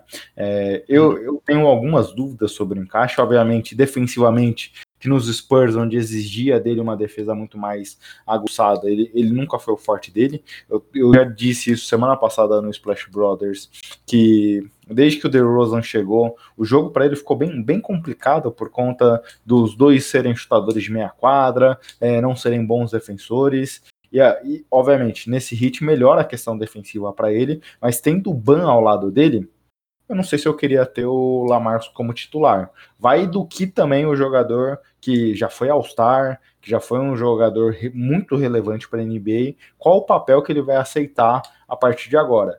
Tendo ele como um reserva de luxo ali, talvez o Ariza, ele e o Igodala revezando ali no ala maior, Acho que esse seria um encaixe bem legal, ele também podendo substituir alguns minutos do Ban Adebayo, eu acho que funciona. É, mas tendo dois jogadores que não chutam de três, como o Ban, Debaio e o Lamarcus Aldridge, tendo o Butler que não é um bom finalizador de três, não tem um bom aproveitamento, eu não sei se queria ter esse elenco simultaneamente jogando muitos minutos. E mas... com o Keldon Johnson pegando 21 rebotes, vocês também não precisavam mais dele, né? É, o, a janela dos Spurs já eram outra, acho que Sim. era um movimento natural. Eu comentei aqui com o Léo outro dia que eu apostava que o Lamarcus não seria trocado, tomaria um buyout. Do André Drummond, acho que aí já é um encaixe que eu já vejo muito mais time interessado a ele. Lakers, Celtics, o próprio Nets, que quer todo mundo. É, acho que aqui pode acontecer alguma surpresa aí. Um próprio Dallas Mavericks da vida, não me surpreenderia, talvez se parasse por lá. E, e, esse é um jogador que já consegue contribuir mais em diversos aspectos do jogo. É um bom passador, é um excelente reboteiro, talvez o maior reboteiro desses últimos anos da NBA. Então acho que ele já pode contribuir mais ao jogo. E Léo, você acha que o Drummond. Vai lá, seu, seu voto. Você acha que para onde vai o Drummond? Celtics, Nets, Lakers ou algum outro destino? Falaram bastante do Knicks também, que está interessado, né? E aí ele poderia ter um time que está é, perto de playoffs, é, que poderia dar muito espaço para ele. Então é, é, um caminho. Só que eu acho que eu postaria no Lakers porque é um time que vem sofrendo com lesões. Ele vai ter provavelmente um espaço ali garantido na pivô, mesmo quando o Anthony Davis voltar. A gente sabe que o Anthony Davis não gosta de jogar muito de pivô, então ele seria um cara para completar ali. E estaria num time com o LeBron James, um, time com o Anthony Davis, um time muito mais forte que vai chegar em playoffs e vai tentar disputar novamente o título. Acho que pro Drummond vale a pena ir para um time mais forte, porque ele já mostrou algumas características importantes na liga, já teve alguns bons momentos, só que a gente sempre viu ele time muito fraco você vê primeiro, na primeira vez na carreira um time forte, disputando playoffs, tendo chance de ir mais longe, acho que ele poderia se valorizar, é, mesmo tendo menos protagonismo, acho que isso até contribuiria mais para o valor dele, e ele, ele, se valorizando poderia voltar ao mercado ano que vem e com mais moral, né, porque a gente está vendo que ele está bem desvalorizado nos últimos anos. Beleza, galera. Sim, então a gente fecha esses nossos comentários sobre essas movimentações da NBA, abordando tudo da trade deadline e também os dois principais nomes aí que devem vir do mercado de buyout. E vamos agora então para a reta final desse nosso podcast.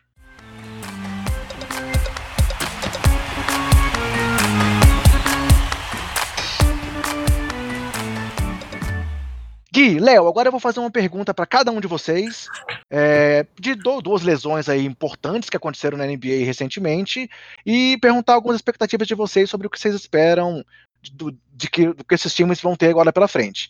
Primeiro, vamos com você, Gui. LeBron James machucado, obviamente uma falta absurda para o time do Lakers, ainda mais com o Anthony Davis também fora e sem termos datas exatas de retorno de nenhum dos dois que eu quero te perguntar é o seguinte: nesse oeste selvagem aí que a NBA tem, você acha que há alguma chance do Lakers cair para a briga do play-in devido a essa lesão dos dois principais jogadores?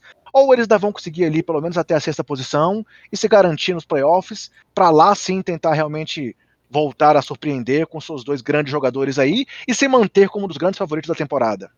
Eu estava até conversando essa semana com o João Lima, que já participou até contigo aqui sim, também, sim. 48 minutos, e o João é torcedor do Lakers meio dramático, né? Ele, tá, ele, ele acredita que o time brigaria pelo play-in. Eu acho que não. Acho que, obviamente, sem esses dois jogadores, como você citou, é, a situação fica mais difícil, mas ainda é um elenco forte, ainda tem uma margem considerável. É, é um oeste selvagem, mas quando a gente vê, por exemplo, Dallas, San Antonio, Memphis, não vejo esses times tendo tanta capacidade assim de passar. Obviamente, a partir daí já seria o play-in, né? Mas aqui, pelo menos na sexta posição, ele conseguiria se manter. Hoje eles têm 29 vitórias, 28 vitórias, 16 derrotas. O Dallas, que seria o primeiro do play-in, 23-19. Então acho que uma distância, três jogos, acho uma distância ali bem segura para manter essa situação. Mas, obviamente, é, quando você perde seus dois principais jogadores, muda bastante coisa. Mas já são, acho que quatro derrotas seguidas, né? É isso? Ah, conferindo aqui. Ou eu tô enganado? Lá, lá, lá, tô abrindo aqui a classificação que não Três estava aberta. Três, Três derrotas, derrotas seguidas. É, vamos ver, vamos ver o que vai acontecer. Léo, a sua pergunta então agora. É, outro jogador que se lesionou foi o Lamelo Ball, que vinha aí fortíssimo pro prêmio de calor do uhum. ano e que primeiro disse que a, a, notícia era de que ele estaria fora da temporada, depois o Hornets falou que não, ele pode ser que ele retorne sim. E a minha pergunta é essa: você acha que É, assim como aconteceu aí, por exemplo, com Zion ou com o próprio Embiid, que acabou perdendo o prêmio de calor do ano para o Malcolm Brogdon, um bom jogador, mas que não era um candidato na época a ser calor do ano, você acha que o Lamelo agora tem grandes chances de não conseguir o prêmio devido a essa lesão, principalmente caso ele não retorne? Ou você acha que o que ele fez até aqui pode garantir essa, esse prêmio, independente dele ter se machucado? Cara, ele jogou muito bem, teve um número de partidas bons, né? Só que até pelo que eu venho fazendo o Antonio Edwards, o nível que ele vem jogando nas últimas partidas, vem sendo impressionante, né? Fazendo mais de 20 pontos em uma sequência, sendo um cara que tá botando até, fazendo o Wolves ser um time que dá para assistir, né? Que coisa que não, não fazia tempo que não tava acontecendo. Então, pelo nível... pôster pra todo lado, né? Pôster pra cá, Sim, pôster pra lá. em todo mundo. E como ele vem jogando muito bem e no nível bem alto, eu acho que chama mais atenção você votar no, no jogador que teve a temporada toda. O Lamelo provavelmente se voltar, seria já pensando em playoffs, então ele possivelmente perde essa, essa temporada regular. E como tem um cara atrás é, vindo muito bem, com a sequência muito boa, acho que o Lamelo Ball vai acabar perdendo esse prêmio que a gente já imaginava que era meio certo, né? Porque o nível que ele vinha jogando e como era interessante ver o Hornets jogar e até uma surpresa, a gente imaginava que seria fácil do Lamelo, só que essa lesão, infelizmente, vai, possivelmente vai tirar isso. Beleza, antes de passarmos aqui para nossas despedidas, quero contar aqui umas coisas legais para os nossos ouvintes aqui do Basqueteiros. É, como o próprio nome do podcast, como a gente já falou várias vezes aqui, estamos na edição 98. E aí, o planejamento é que nas próximas duas semanas temos algumas coisas especiais aqui é, para você que curte o trabalho do Basqueteiros. É, temos aí planos de fazermos lives no, no, no, YouTube, lá no canal 3.5, onde estamos postando nossos vídeos também. E essas lives acaba, devem virar, inclusive, os próximos dois podcasts. É, depois eu vou divulgar ainda quais são os convidados à medida que o tempo for chegando, for se aproximando. E teremos também aí sorteios de uma nova parceria aqui do podcast para vocês que curtem o nosso trabalho. Então, aguardem aí. Assim como teve agora o sorteio do anel lá no Splash Brothers, que eu não ganhei o anel de campeão do Golden State Warriors, quero registrar aqui que isso foi roubo. O Gui falou lá que eu não ia ganhar e realmente eu não ganhei, então acho que foi de propósito isso. Mas quero que vocês aguardem e acompanhem o nosso Twitter, acompanhem a nossa divulgação, que teremos duas lives bem legais nas próximas duas semanas e teremos sorteios legais para vocês que curtem o trabalho aqui do Basqueteiros. É, vamos lá então para a despedida, galera. Começa aí com você, Léo dá aí suas considerações finais e deixa aquele abraço para a galera do Basqueteiros, também chamando para o pessoal conferir o Splash Brothers. Bom, nossos. Passar nossos arrobas aqui, né? O, o podcast Splash BR no Twitter e no Instagram. Toda segunda-feira né, soltamos um episódio novo. Essa semana vamos falar bastante de trocas, do que aconteceu. Depois vamos ver o, os times, como que eles mudaram, né? A projeção é falar dos novos times que, vamos dizer assim, após essas trocas. Mas é isso, agradecer mais uma participação, né? Fazia tempo que você não chamava a gente. Até estranhando, pensando que você não gostava muito da, da, gente, mas fico feliz de estar também, como você citou, né, na parceria com o Jumper, que vocês também estão basicamente ali no, no mesmo momento, né? Sim, sim. Fico feliz com o crescimento dos nossos podcasts e agradeço mais um convite. Espero que na próxima vez eu, eu possa vir aqui sem o Gui. Não, foi muito aí, ó, especialíssimo, tratando da deadline aqui no calor do momento. O primeiro nome que eu pensei foi chamar vocês. Então, é, é, brincadeiras à parte, mas pô, muito bom contar com vocês aqui também. E aí, Gui, bola contigo agora. Dá aí suas considerações finais, cara. É, se o Léo reclamou de você, eu vou reclamar dele, que o Léo é o nosso Relações Públicas do Splash Brothers, ele que convida o time para participar lá conosco, e faz exatamente um ano que você participou conosco lá no Splash Brothers a última vez, você e o Guga, quando estávamos entrando na pandemia ali, a gente chamou sim, vocês, sim. sem saber que estaríamos um ano depois nessa mesma loucura, mas a gente agradece o convite aqui, André, sempre um prazerzaço tá falando contigo, tá falando com o, a audiência qualificadíssima dos basqueteiros. Temos muitos ouvintes em comum, o Gilson. É, que participou conosco recentemente, estava comentando aí justamente da conversa que teve com você, do Lonze e tudo mais. Então é um prazerzaço estar aqui. E siga-nos no arroba podcast SplashBR, como o Léo comentou, e também Splash Brothers em todos os agregadores e também no Jumper, onde é que a gente tá junto lá, dividindo o mesmo espaço. E um prazer estar tá aqui mais uma vez. Então, mais uma vez eu agradeço a vocês dois. Precisando também, estou à disposição sempre que precisarem. É, pô, muito legal contar com vocês. E, e como o Léo falou, é muito bom a gente estar crescendo junto, trabalhando junto, em prol dos nossos trabalhos e do basquete como um todo, né? Então, galera, obrigado por estarem, por aqui, estarem aqui mais uma vez. É, quero aproveitar também para fazer um último comentário, né? Tivemos aí a perda essa semana de um dos grandes nomes do basquete, que foi Elgin Baylor. Então aí, descanse em paz, Elgin Baylor.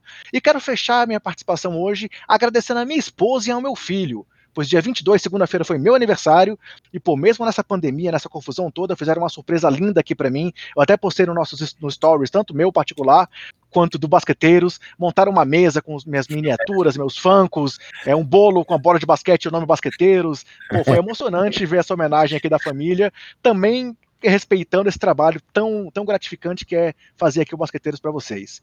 Falaram alguma coisa aí, Gui, Gui Léo, não? Não, só ia comentar que às vezes tem esses apoiadores invisíveis, né? Que, Com certeza. que nos permitem aqui estar tá acompanhando o dia todo hoje a trade deadline, comentando os assuntos, estar tá aqui gravando o podcast sete horas da noite, seis e pouco da noite. Então, é, fico parabéns para você, eu até tirei lá no WhatsApp, mas agora Valeu. publicamente também te desejando parabéns. Que esse novo ciclo aqui completando 100 edições do Basqueteiros, vem, te traga muitas coisas boas. Valeu, valeu, obrigadão, Gui. Então era isso aí, galera. Obrigado você que ouviu esse podcast. Curtam também lá o trabalho dos Flash Brothers, nossos hermanos brothers aí, que são muito bons, o trabalho deles é muito legal também. E se cuidem, como eu sempre falo. Se cuidem, cuida dos seus, cuida do próximo, pois a pandemia ainda não acabou. É isso aí, galera. Valeu por hoje e até o próximo podcast. Abraço. Valeu, Léo. Valeu, Gui. Tchau, tchau. Valeu. Tchau.